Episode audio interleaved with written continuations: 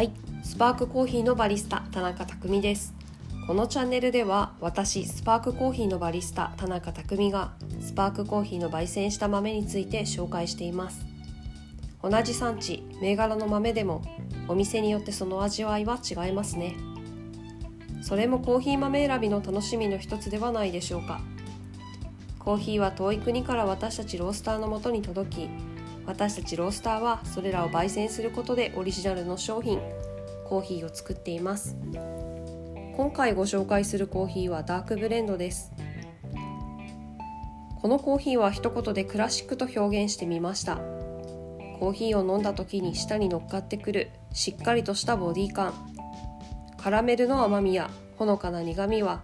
深めのローストによって生み出されます。落ち着きのある重厚な味わいは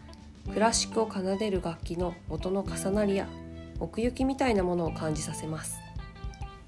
ダークブレンドはスパークコーヒーのラインナップの中で一番深い焙煎ですが苦味はさほど強くないかもしれません。コーヒー屋さんによって深入り浅入りの程度は結構違うなと思っています。どれくらい違うかというと某チェーン店で浅めの焙煎として紹介されているコーヒーの方がスパークコーヒーのダークブレンドより苦いということもあります。どちらが正しいということでなく同じ産地銘柄の豆でもお店によってその味わいは異なるというところにつながる要素でもありコーヒー豆選びさらにはお店選びの面白さにつながります。私たちの表現したいコーヒーの味わいにはローストの焦げっぽさやスモーキーさはいらないと考えています。私たちがローストによって生じさせたいのはビターチョコレートみたいな苦みやカラメルのような甘み。またそれらが舌にしっかり存在感を残せるような重量感あるボディです。